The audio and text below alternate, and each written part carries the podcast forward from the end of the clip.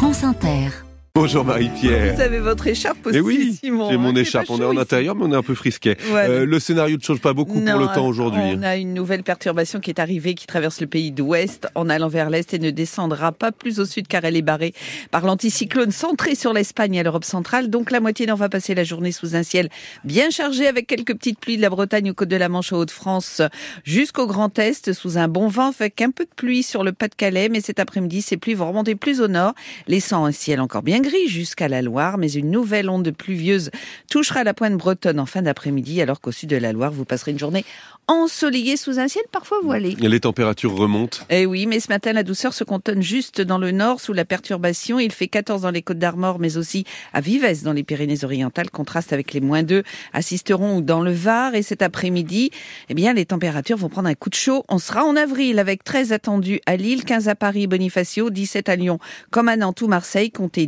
19 à Bordeaux et 23 à Biarritz.